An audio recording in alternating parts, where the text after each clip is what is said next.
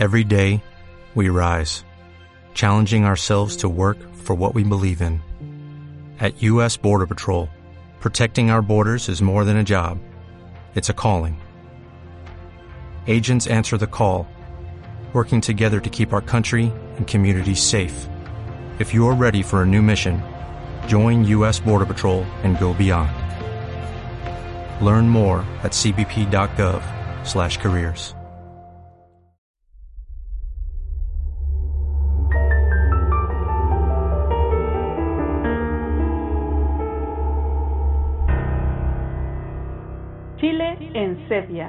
Historias y saberes contados de boca en boca.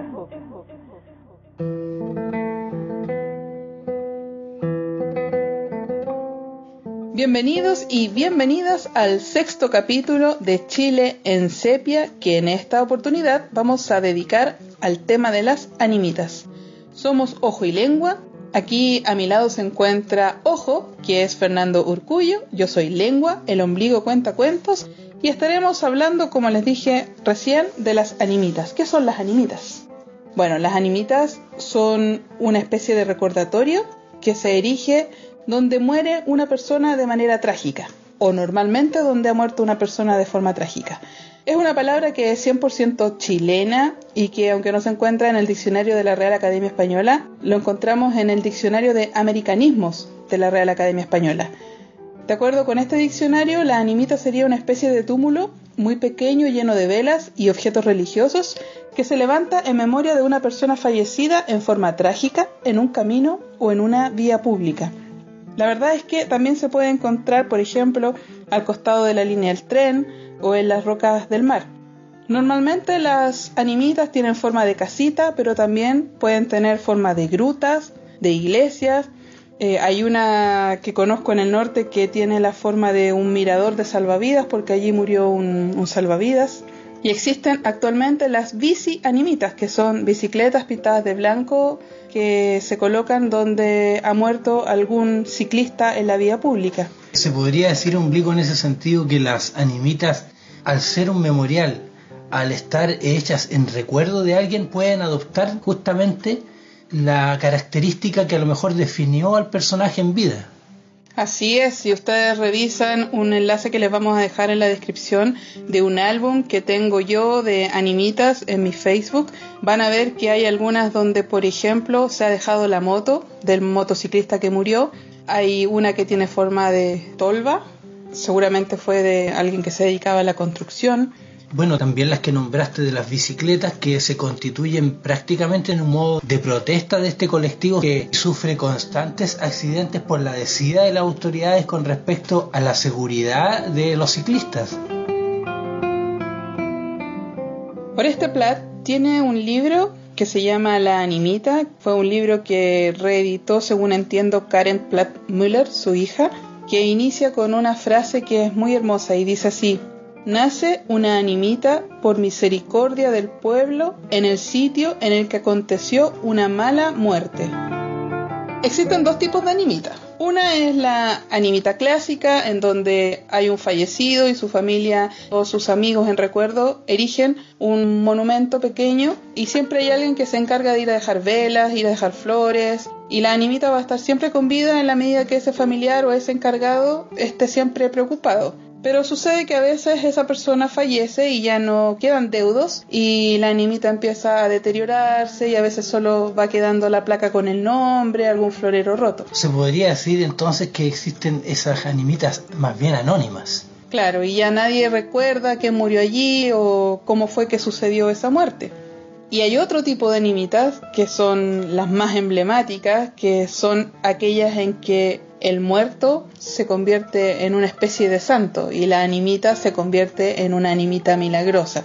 De esas hay muchas en nuestro país, seguramente los que nos están escuchando conocen varios ejemplos, y estas animitas milagrosas normalmente van rodeándose de regalos, de plaquitas, de botellas de agua, en señal de agradecimiento por favores concedidos. Sí, más adelante vamos a tratar de profundizar en algunas de estas animitas más emblemáticas.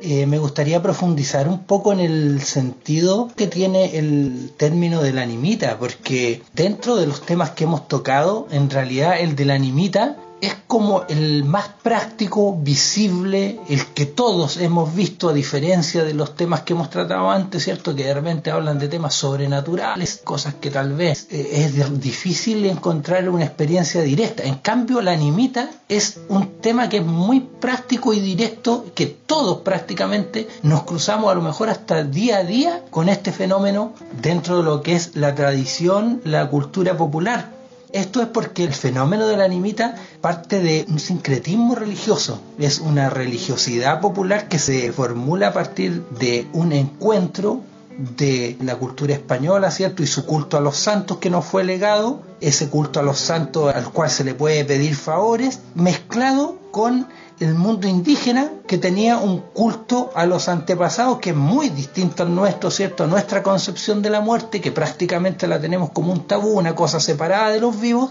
En el mundo de las culturas originarias, los muertos en realidad eran parte todavía del mundo de los vivos. Entonces se produce este sincretismo dando origen a una nueva forma. Dentro de esta forma está el fenómeno de las animitas es un fenómeno que se despliega por toda la geografía del país con distintas formas, pero es siempre el mismo fenómeno muy cotidiano para todos. Además se erige la animita, como dije en un principio, en el punto donde ha fallecido la víctima, normalmente. Hay algunas excepciones dando origen a la creencia de que el espíritu o el alma del muerto queda rondando en ese lugar y por tanto se construye esta animita que tiene forma de casa, una casa en miniatura, posiblemente para que pueda habitar este espíritu. Sí, y también demuestra un cierto cuidado del pueblo, ya que se entiende que el cuerpo está reposando a resguardo en un campo santo, no así el alma de esta persona que quedó vagando, anclada al lugar de su muerte, y la gente es la que le da justamente ese resguardo de los automovilistas, de las inclemencias del tiempo, construyendo esta gruta, esta casita, estas formas que nos hablaba el ombligo que puede tener exteriormente. Es importante recalcar esta apropiación de la gente con respecto a este hito ciudadano urbano en contraposición a los dictados de la iglesia. Es un hecho que la iglesia este tipo de fenómenos no los acepta no los acepta porque dentro de la iglesia la santificación es la culminación de todo un proceso, una investigación con acreditación de milagros, un proceso muchas veces muy largo que termina con la santificación de una persona, generalmente una persona que ha tenido una vida muy ejemplar. La animita es prácticamente una santificación popular en la cual cualquier persona una persona común y silvestre, muchas veces un asesino, vamos a ver algunos casos más adelante, en que gente que ha sido condenada al patíbulo es elevada a la categoría de santo popular, con la subsiguiente posibilidad de hacer milagros y de ayudar a la gente. Entonces podríamos hablar de que es una expresión máxima de lo que sería la religiosidad popular. Es tanto el respeto que tienen las personas por las animitas que muchos, al pasar por una de ellas, tocan la bocina, le saludan, se persignan y se observa un gran respeto por las animitas. Sí, es súper destacable esta disposición hacia la animita como un espacio sagrado el cual no se toca. Muchas veces se dejan ofrendas, se dejan juguetes, hay fotografías y ninguna es tocada por el resto de la gente, todo lo contrario, son muy respetadas.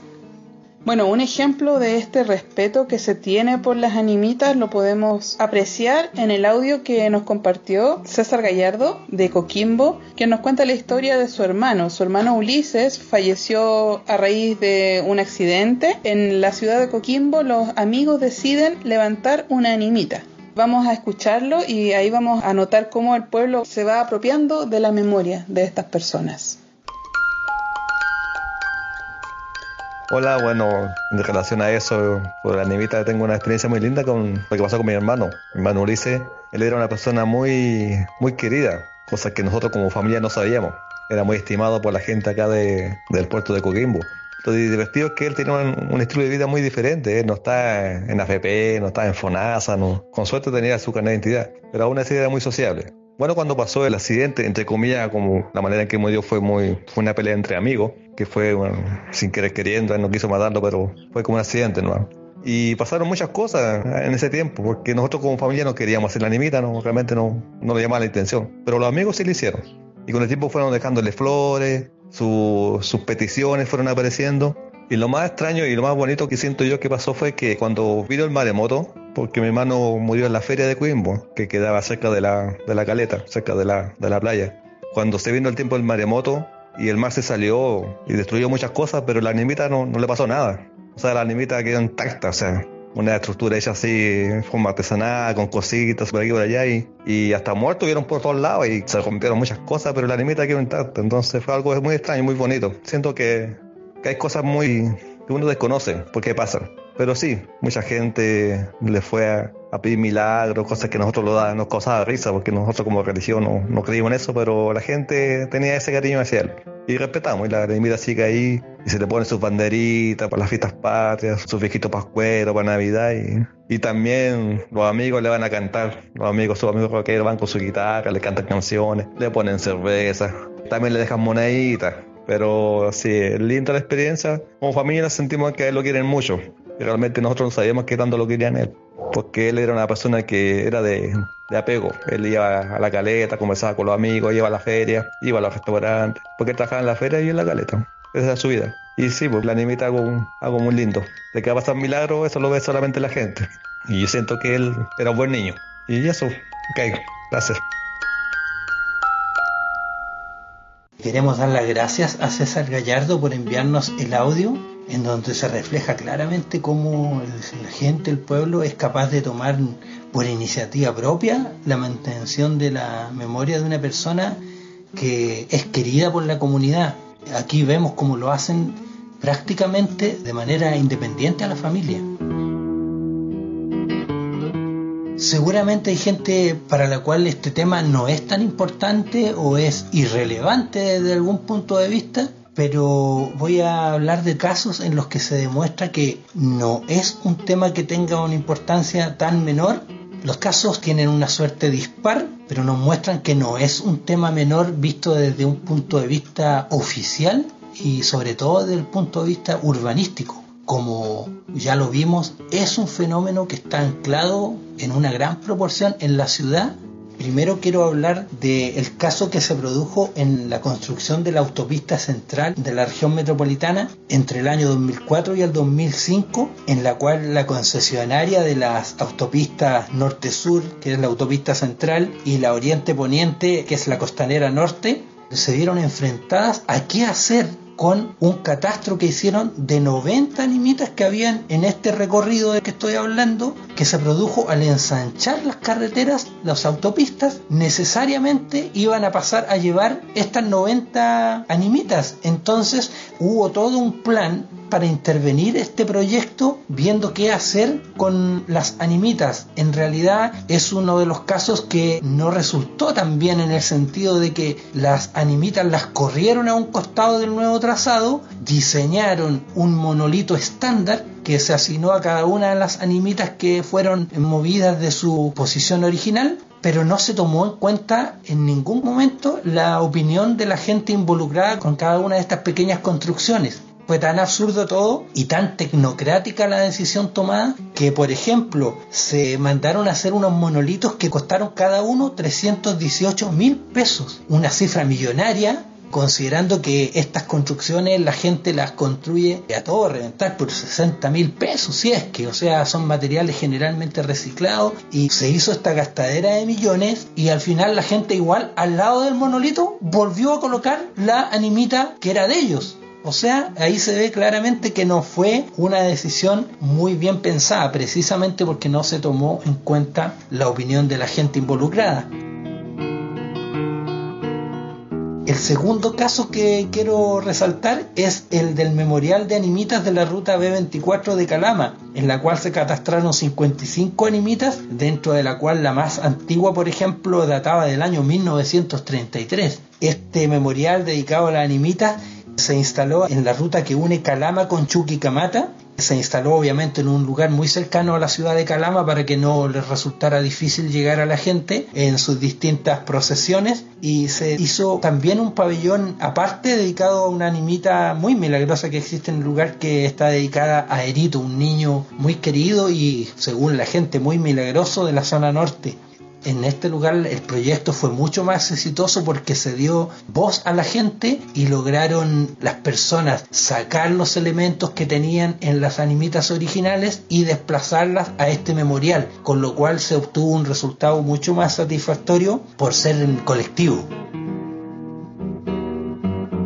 queda claro con estos casos que he dicho que el tema de las animitas son un ejemplo de cómo la gente también es capaz de apropiarse del espacio urbanístico de una manera a veces caótico, pero válido, totalmente válido, no por nada hablábamos de que es un fenómeno que lleva 200 años y seguramente va a seguir, lo cual le plantea a las autoridades que en las planificaciones no solamente se tomen criterios técnicos y económicos, sino que realmente se tomen en cuenta los factores espirituales y sensibles que tienen que incluir el sentir de los colectivos, de la ciudadanía en el fondo es tan relevante el tema que se habla de que en Chile hay aproximadamente 5.000 animitas y tal vez nos estamos quedando cortos. Y por ejemplo en la región de Valparaíso se han hecho catastros, se han hecho estudios a nivel universitario y para dar solamente los datos de esa región que podrían ser extrapolados tal vez al resto de las regiones de Chile, se catastraron 219 animitas, dentro de las cuales habían 23 de ellas que eran milagrosas. Se han hecho estudios bastante serios lo cual nos habla de que es un tema relevante. Uno de los casos más representativos y resistentes al paso del tiempo, tal vez puede ser una de las animitas milagrosas, es el caso de la animita de Romualdito. Tal vez el ombligo nos pueda detallar un poco este caso que también tuvo un ribete urbanístico. Claro, porque Romualdito, además de ser milagroso, se resistió a toda la construcción nueva que se fue haciendo a un costado de donde está su muro. Entiendo que fue una remodelación completa del sector, ya que como todos saben, sobre todo acá en el sector en el que vivimos, se instaló un mall completo ahí en el sector de Estación Central. Bueno, para quienes no saben, Romualdito es una animita que se encuentra en un muro al costado de la calle Borja y que está también al costado de este mall que acaba de mencionar Fernando, que se fue construyendo y que quiso echar abajo, remover la animita. Sin embargo, parece que Romualdo no estaba tan de acuerdo y cada vez que se intentó remover sus recuerdos, se detenían las máquinas, ocurrían sucesos paranormales que finalmente evitaron que se echara abajo el muro y quien transite por ahí puede ver que existe todo un murallón nuevo al lado de este murallón que es antiguo, acotado y totalmente diferente a la construcción nueva. Sí, se ve antiquísimo. Bueno, la historia de Romualdo es una historia que en lo particular me toca bastante porque hubo un tiempo cuando no se conocía muy bien la historia de Romualdo en que existían distintas tesis acerca de quién había sido este hombre. Se decía que había sido un niñito, por eso se le llamaba Romualdito. Había quienes decían que había sido un convaleciente que venía del Barros Luco otras personas decían que era una persona que tenía deficiencia mental. Sin embargo, yo desde niña escuché la historia de parte de mi abuelo que frecuentaba mucho la estación central, había trabajado por ahí por el sector y nos comentaba que Romualdo había sido una persona que había sido asaltada y que en el asalto lo habían muerto de un cuchillazo. Actualmente se conoce la historia gracias a Gilberto Loj, que es prefecto general de la PDI, que junto con un equipo de la Policía de Investigaciones hizo el historial de Romualdo y llegaron a la conclusión de que este hombre había sido de familia italiana, se llamaba Romualdo Ivani Zambelli y que había muerto a los 41 años de edad el 8 de agosto de 1933 después de haber sido asaltado. Este hombre vivía muy cerca del lugar donde se encuentra actualmente la animita, en la calle Lisperger 3548. Se supone que el hombre venía de regreso de su trabajo, era mecánico, fue asaltado, acuchillado y murió allí en el sector. Es una de las animitas más emblemáticas de nuestro país. Quien visite ese lugar va a encontrar que el muro está plagado de plaquitas, de peticiones, de velas encendidas y que tiene un montón de seguidores agradecidos por milagros y favores concedidos.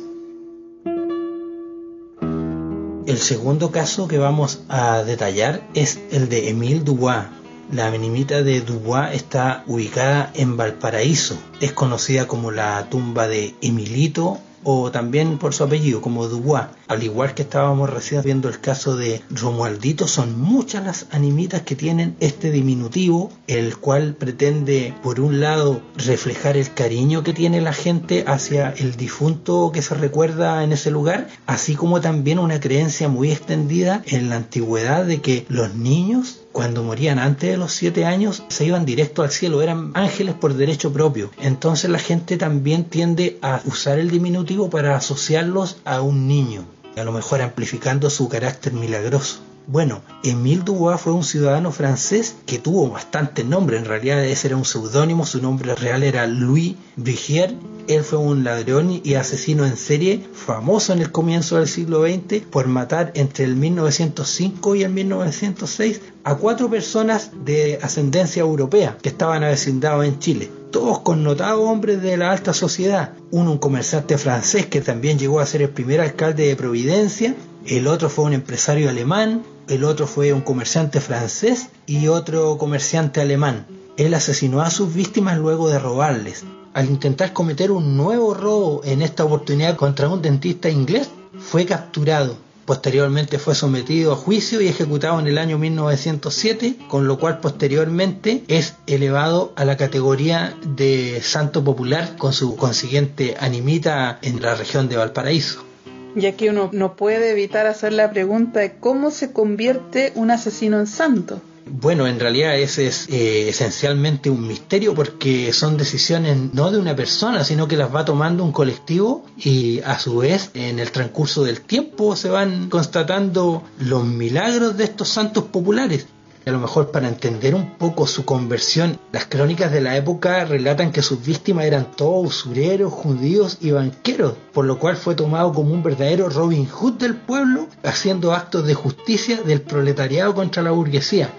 También dice la creencia popular que al morir estas personas sus pecados son perdonados quedando en un estado de pureza, es bastante notorio que uno, por ejemplo, si se remite al texto de Oreste Plat que tiene él dedicado a las animitas, hay una gran cantidad de casos que justamente nos remiten a gente que fue ajusticiada en el patíbulo en la antigüedad. Antes era obviamente permitido y era común en las ejecuciones como pena máxima y hay muchos casos relatados en ese libro en que los ajusticiados son posteriormente santificados por el pueblo. De este modo la animita pasa a favorecer a personas procesadas por delitos no cometidos según el sentir popular y que son víctimas de injusticia.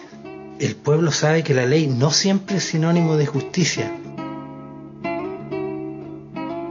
Quisiera compartir con ustedes el caso de una animita que pude ver en el camino que lleva de Licantén hacia Bichuquén había allí una animita muy pequeñita de color blanco que me llamó la atención y luego, por casualidad, conocí a la madre de quien había sido la víctima que había muerto en ese lugar.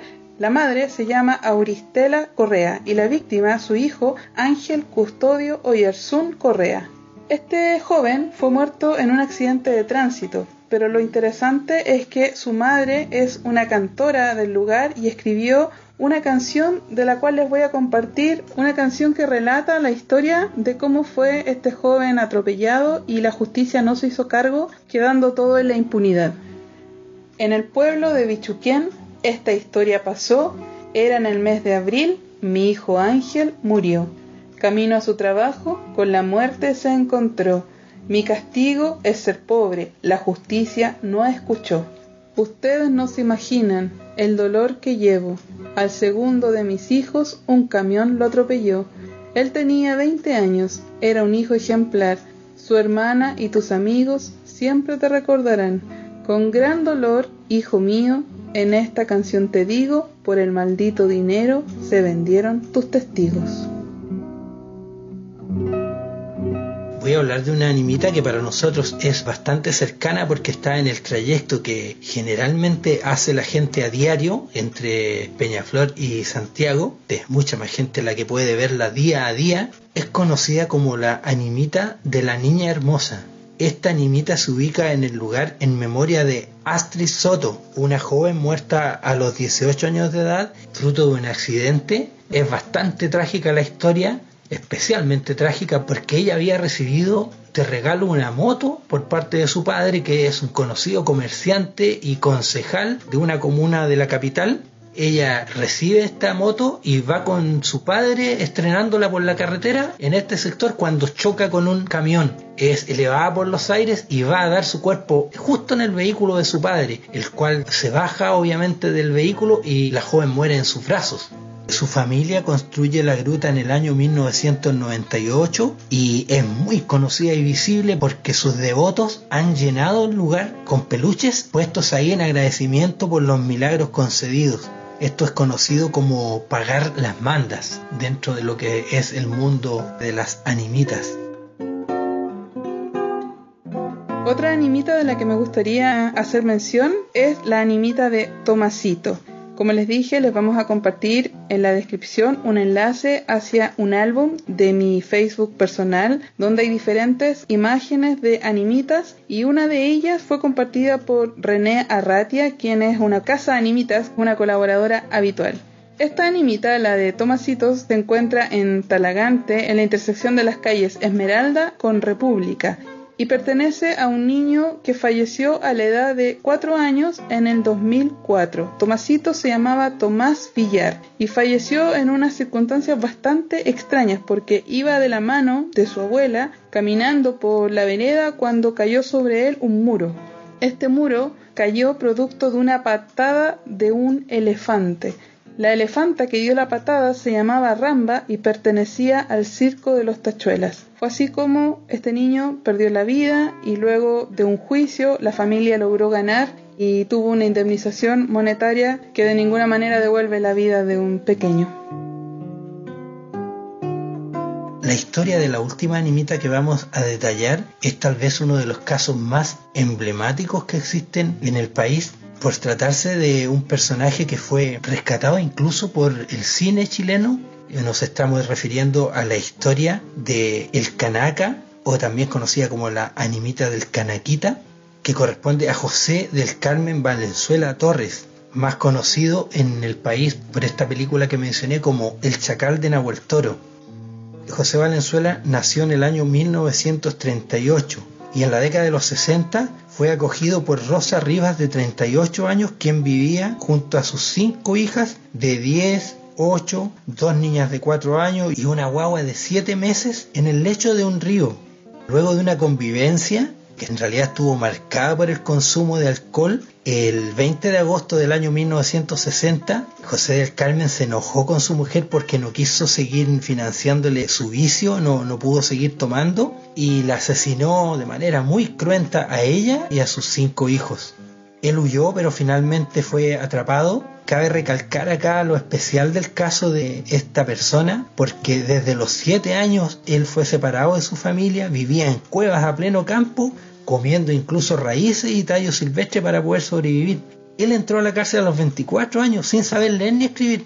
En presidio conoció la doctrina cristiana, se hizo creyente en Dios, se convirtió en deportista y aprendió incluso un oficio que fue la cestería con la cual logró ayudar a su familia. En dos años y siete meses de encierro se transformó completamente en un exitoso proceso de rehabilitación. El conocido como Chacal de Nahuel Toro fue fusilado el 30 de abril de 1963 en Bulnes y fue enterrado en la localidad de San Carlos, en donde prontamente por las características de las que estoy hablando, tal vez una injusticia que entendió el pueblo de haber rehabilitado completamente una persona para posteriormente eliminarlo por parte de las leyes de la sociedad, fue erigido prontamente como un santo popular y hasta el día de hoy en el mismo lugar en que fue enterrado existe esta animita milagrosa en esa localidad quiero dejar un enlace ya que hablamos de El Chacal de Nahuel Toro. Es una película filmada en el año 1969 y que fue dirigida por Miguel Litín. Tiene una duración de 89 minutos, es una producción en blanco y negro con una actuación fenomenal del actor Nelson Villagra. Este enlace, así como los otros que vamos a dejar, como siempre, van a estar ubicados en la descripción del capítulo. Y hemos terminado, se nos acaba el tiempo, es momento de cerrar este sexto capítulo dedicado a las animitas. Como siempre, si tienen historias que contarnos, mándenos un audio a el WhatsApp que les dejamos en la descripción. El próximo capítulo lo vamos a dedicar a los oficios antiguos, los estiradores de somieres, el sereno, el afilador de cuchillos y muchos más. Hasta la próxima. Chao, nos escuchamos.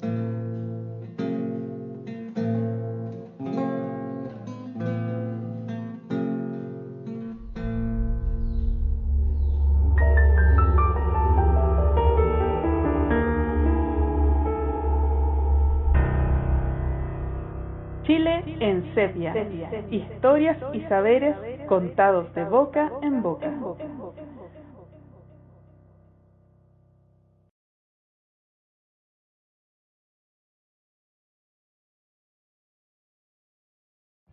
Every day, we rise, challenging ourselves to work for what we believe in. At U.S. Border Patrol, protecting our borders is more than a job, it's a calling. Agents answer the call, working together to keep our country and communities safe. If you're ready for a new mission, join U.S. Border Patrol and go beyond. Learn more at cbp.gov/careers.